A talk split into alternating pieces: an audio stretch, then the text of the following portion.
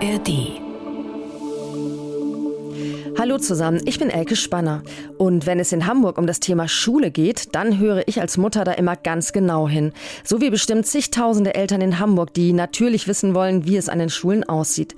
Wie groß zum Beispiel die Klassen ihrer Kinder sind, wie viel Unterrichtsstunden ausfallen und was der Senat mit den Schulen vorhat. Ja, und heute gab es wieder einiges dazu zu hören. Die neue Schulsenatorin Xenia Bekeris hat nämlich die aktuelle Schuljahresstatistik vorgestellt. Und was sie gesagt hat, das erzählen wir euch hier.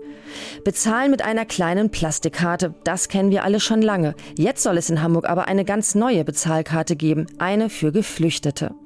Eine Erleichterung, das sagen die einen. Eine Diskriminierung schimpfen andere. Wir sprechen gleich darüber, was geplant ist und warum die Meinungen darüber so sehr auseinandergehen. Und es gibt wieder Antisemitismusvorwürfe gegen die Hamburger Hochschule für Bildende Künste. Da wurde vorige Woche auf einer Veranstaltung ein Mann bedroht und der Hamburger Antisemitismusbeauftragte kritisiert die HFBK für ihren Umgang damit. Was er sagt, das hören wir gleich hier. Das sind die Themen an diesem Dienstag, dem 13. Februar. Herzlich willkommen. Der Tag, die Stadt, die Infos. Hamburg heute von NDR 90,3.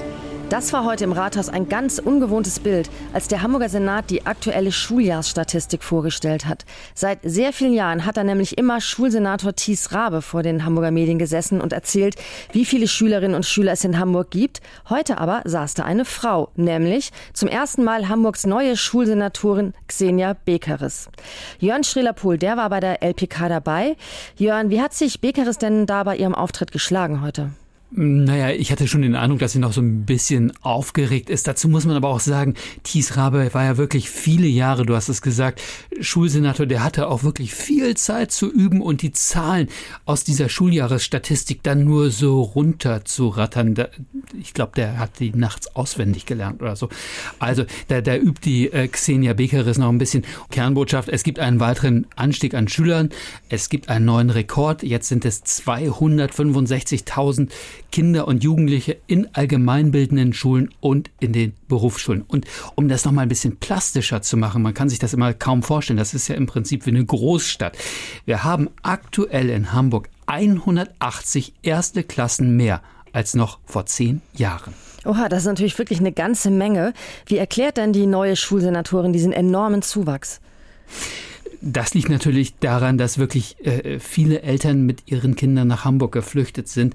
Das zeigt sich unter anderem an dieser einen Zahl, dass rund 34 Prozent der Hamburger Schülerinnen und Schüler, also mehr als ein Drittel zu Hause kaum oder kein Deutsch sprechen. Und das sind zehn Prozentpunkte mehr als noch vor zehn, äh, als noch vor neun Jahren. Also der, die Zahl der migrantisch geprägten Kinder und Jugendlichen steigt. Und das sind eben in den meisten Fällen Kinder äh, mit einer Fluchtbiografie.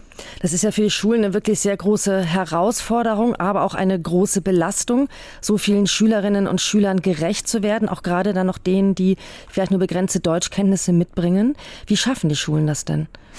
Das hat die Schulsenatorin ausdrücklich gewürdigt, dass das wirklich, dass die, dass die Schulen in Hamburg wirklich was stemmen und was hinkriegen, was man sich kaum vorstellen kann. Unterstützung bekommen sie natürlich von der Schulbehörde, die versucht, immer neue Lehrkräfte einzustellen. Das führt dazu, dass die Schüler-Lehrer-Relation weitgehend stabil geblieben ist über die vergangenen Jahre. Die Grundschulklassen sind ganz klein bisschen größer geworden, aber insgesamt, sagt Xenia Bekeris, die Schulsenatorin, bleibt diese Relation äh, relativ stabil. Und dann gibt es natürlich die speziellen Förderprogramme, beispielsweise die internationalen Vorbereitungsklassen für Kinder aus anderen Ländern. 4300 Kinder und Jugendliche werden dort quasi auf den Schulunterricht, auf den normalen Schulunterricht vorbereitet. Das heißt, die neue Schulsenatorin hatte dann bei ihrem ersten großen Auftritt vor einer LPK eigentlich ganz gute Nachrichten zu verkünden, oder? Naja, da gehen natürlich die Meinungen auseinander. Da gibt es auch schon die ersten Reaktionen drauf, äh, wie das üblich ist bei allen Schulgeschichten. Kommt immer darauf an, mit welcher Perspektive man drauf guckt. Aus meiner Sicht könnte man auf jeden Fall sagen, ein gutes Zeichen ist auf jeden Fall, dass diese Schüler-Lehrer-Relation weitgehend stabil geblieben ist. Also, dass die Klassen nicht immer größer geworden sind, obwohl es viel mehr Kinder und Jugendliche gibt, die in Hamburg unterrichtet werden. Übrigens, das wird weitergehen, etwa bis zum Jahr 2030, sagt die Schulbehörde, das ist eine Prognose. Erst ab 2030 könnten die Schülerzahlen in Hamburg wieder sinken. Danke für diese Zahlen, Jörn Strehler-Pohl. Kein Bargeld mehr im Portemonnaie, sondern eine Bezahlkarte in der Hosentasche, von der dann alles abgebucht wird. Geflüchtete sollen künftig mit einer kleinen Plastikkarte einkaufen gehen. Das wird bundesweit eingeführt. In Hamburg soll es aber wohl schon diesen Monat losgehen mit dieser Bezahlkarte. Bei mir ist jetzt Susanne Röse, die sich mal genauer angeschaut hat, was da eigentlich geplant ist. Susanne, wer soll diese Bezahlkarte bekommen? Ja, also hier in Hamburg sollen zunächst alle Ankommenden die Karte bekommen, also alle Flüchtlinge, die erstmal in den Erst Erstaufnahmen untergebracht werden. Und später sollen dann auch andere Leistungsempfänger diese Karte bekommen, so nach und nach. Und wie soll das dann funktionieren mit der Bezahlkarte? Das ist eine äh, Karte, in der das Guthaben aufgeladen wird, also eine guthabenbasierte Karte. Man kann also nicht überziehen. Dort wird jeden Monat die zustehende Leistung äh, aufgeladen und dann können die Geflüchteten auch über das Geld verfügen, allerdings mit Einschränkungen, die geplant sind. Also zum Beispiel können sie nicht das ganze Geld in Bar abheben. So ist es geplant. Äh, es soll eine Obergrenze geben. Etwa 50 Euro sind da im Gespräch. Außerdem sollen sie nicht online einkaufen können und sie sollen auch kein Geld ins Ausland überweisen können. Also das sind so geplante Beschränkungen, die wohl kommen. Die Sozialbehörde sagt, die Karte hätte aber auch Vorteile für die Geflüchteten. Welche sollen das denn sein? Die Geflüchteten zum Beispiel, die müssen dann nicht mehr einmal im Monat wie jetzt zur Zahlstelle in die äh, in ihre Bezirke gehen und sich dort in Warteschlangen einreihen, sondern sie bekommen das unbürokratischer auf die Karte Monat für Monat äh, überwiesen. Und für die Verwaltung bedeutet das natürlich, dass da nicht Menschenschlangen stehen, die abgearbeitet werden müssen. Mhm. Es gibt aber auch viel Kritik an der neuen Bezahlkarte. Wie sieht die denn aus? Also die Grünen, die sagen zum Beispiel, sie sind gegen jegliche Beschränkungen. Das lehnen sie komplett ab. Sie befürchten Diskriminierung, Stigmatisierung der Geflüchteten. Mareike Engel zum Beispiel fordert, dass weder begrenzt werden dürfe, zum Beispiel äh, wie viel man monatlich bar abheben kann, was ja geplant ist, äh, und auch nicht begrenzt werden dürfe, wie die Menschen über ihr Geld verfügen können. Und ähm, auch natürlich dürfe nicht behördlich überwacht werden, wie die Ausgaben sind. Also das befürchtet sie auch. Und tatsächlich sind ja noch viele Fragen offen. Also zum Beispiel, ob die Flüchtlinge in allen Geschäften damit einkaufen können, wie der Handel diese Karten akzeptiert, werden die überall akzeptiert. Und es gibt ja zum Beispiel Waschsalons oder in den Unterkünften die Waschmaschinen, die, da muss man Marken kaufen. Kann man da jetzt auch mit Karte die Marken kaufen? All das ist noch nicht so klar. Das heißt, dass einfach vieles im Detail überhaupt erst noch geregelt werden muss. Ja, oder bekannt gegeben werden muss, zumindest, sobald die Bezahlkarte kommt. Und dann muss sich das bewähren und vielleicht auch nachgesteuert werden. Okay, vielen Dank dafür, Susanne Röse. Der geplante Hafendeal zwischen der Stadt Hamburg und der Schweizer Reederei MSC ist jetzt noch einen Schritt weiter. Heute hat nämlich der Senat zugestimmt. Der Plan ist ja, dass MSC knapp die Hälfte der Anteile am Hafenbetreiber Hala übernehmen kann. Und dafür fehlen jetzt nur noch die Zustimmung der hamburgischen Bürgerschaft und die Zustimmung der EU. Der Teilverkauf ist ja viel kritisiert worden. In einem Punkt hat der Senat reagiert. Er will jetzt wohl die Speicherstadt von der Hala abtrennen, damit MSC darauf keinen Zugriff bekommt hat die Hamburger Hochschule für Bildende Künste ein Antisemitismusproblem.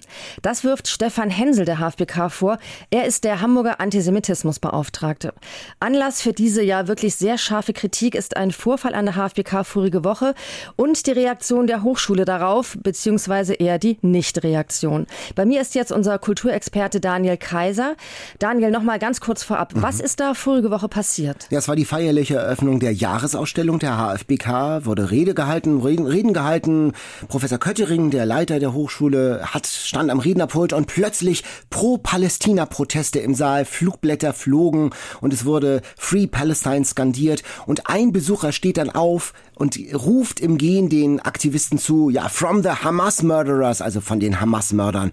Und dann ruft einer der Aktivisten, offenbar kein Studierender, I will follow you and kill you. Ich werde dich Oha. verfolgen und dich umbringen. Also eine Morddrohung in der HFBK aus dem Kreis der Pro-Palästina-Aktivisten. Das ist ja tatsächlich ein ziemlich harter Vorfall. Ja. Wie hat sich denn die HFBK-Leitung dazu verhalten? Also der Leiter, den du gerade schon angesprochen hast. Ja, die sind mit dem Betroffenen in Kontakt. Der will dem Vernehmen nach keine Anzeige erstatten. Die Hochschule, die überlegt noch, ob sie eine Anzeige erstatten will. Eben gerade hat sich der Betroffene, der anonym bleiben will, auch bei mir gemeldet und hat gesagt, er hat es so wahrgenommen, dass die HFBK-Leitung diesen, an diesem Abend sehr gut reagiert hat und das deeskalierend eingegriffen hat. Ähm, den Protest nennt die Hochschule an sich erstmal gewaltfrei, denkt also über keine Konsequenzen für die anderen Aktivisten nach. Man sei weiterhin mit allen Seiten im Gespräch. Also der Betroffene selber sagt, die HFPK hat eigentlich ganz gut reagiert. Aber Stefan Hensel, der sagt ja was ja. anderes. Der wirft der Hochschule ja Antisemitismus vor. Wie kommt er darauf? Was sagt er? Ja, weil es eben seiner Meinung nach kein Zufall ist, dass das ausgerechnet an der HFBK, an der Hochschule für Bildende Kunste passiert. Und da findet Stefan Hensel wirklich scharfe Worte. Die Vorkommnisse an der HFBK zeigen erneut, dass die HFBK ein massives Antisemitismusproblem hat. Für mich ist es mittlerweile klar, dass Köttering nicht nur nicht kann, sondern er will nicht gegen Antisemitismus an der Hochschule vorgehen. Denn es ist noch gar nicht lange her, da waren ja zwei Kuratoren der umstrittenen Dokumentarschau, die die Juden als Schweine gezeigt haben, als Gastprofessoren an der HFBK. Damals hatte die jüdische Gemeinde gebeten, inständig das nicht zu machen, vergeblich. Und nach der Professur haben die beiden über den Hamas-Terror, sich über den Hamas-Terror am vom 7. Oktober gefreut im Internet. Und Hensel sagt jetzt, das ist kein Zufall. Die Hochschule hat hier ein Problem, die Hochschulleitung ist das Problem. Und was sagst du dazu? Wie schätzt du das ein? Ja, auch als Experte, der schon sehr lange mit diesen Themen befasst ist. Fehlt es der HFBK da womöglich wirklich so ein bisschen an, sagen wir, politischem Bewusstsein oder politischer Sensibilität? Also ich glaube schon, dass da Naivität im Spiel ist. Also wie gesagt, bei den Dokumenta-Kuratoren war es ja so, dass die Warnungen im Raum standen und dann musste sich Professor Köttering eines Besseren belehren lassen im Nachhinein. Das ist schon ein Stück weit fahrlässig. Dahinter steht eine Diskussion auch gerade in der, sag ich mal, linken Kulturszene den Antisemitismusbegriff, was ist das eigentlich Antisemitismus, aufzuweichen, neu zu definieren. Aber es ist schon erstaunlich, das ist ja nicht im Thalia-Theater passiert, nicht im Ohnsorg, sondern in der HFBK. Ich habe auch Wissenschaftssenatorin Katharina Fegebank gefragt, wie sie das sieht, also die ist da zuständig. Ist Köttering da noch der Richtige für diesen anspruchsvollen Posten, in so einer Situation zu moderieren? Und da hat sie, muss ich ehrlich sagen, eher ausweichend geantwortet. Sie hat nur gesagt, Köttering habe den Hamas-Terror damals verurteilt und jetzt in diesem Fall Aufklärung versprochen. Und mehr hat sie dazu nicht gesagt. Und das sagt ja einiges. Also gut möglich, dass wir über das Thema noch weitere ja. Male sprechen werden in diesem Podcast. Ja, dann erstmal ganz herzlichen Dank an dich für diese Einschätzung. Sehr gerne.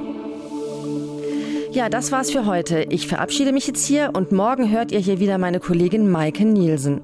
Tschüss und einen schönen Abend. Hamburg heute von NDR 90,3. Wir sind Hamburg.